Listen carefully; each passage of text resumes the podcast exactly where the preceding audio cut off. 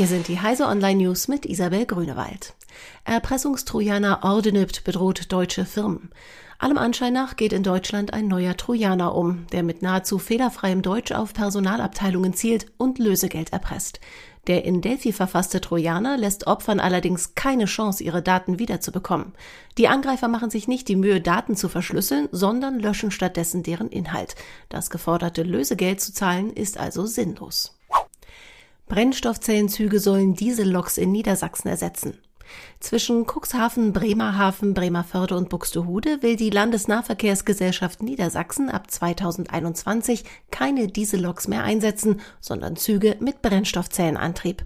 Dafür hat die LNVG nun 14 der Züge bei Alstom bestellt. Der in Salzgitter entwickelte Zug kann rund 1000 Kilometer mit einer Tankfüllung zurücklegen, bei Höchstgeschwindigkeiten von bis zu 140 Stundenkilometern. Abgeschaltete Harmony Link Logitech tauscht Universal-Fernbedienung kostenfrei aus. Im März 2018 macht Logitech die Universal-Fernbedienung Harmony Link unbrauchbar. Besitzer des Geräts liefen im Forum Sturm, jetzt will Logitech alle betroffenen Geräte kostenfrei gegen einen Harmony Hub umtauschen. Das schreibt das Elektronikunternehmen in einem Blog-Eintrag.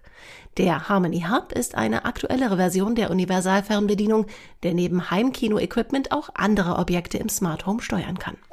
Auch die Twitter-Namen werden länger.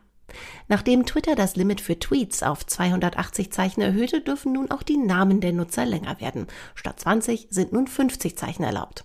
Das neue Limit gilt jedoch nur für den angezeigten Namen auf der Profilseite, nicht aber für den Nutzernamen, der in der Profil-URL erscheint.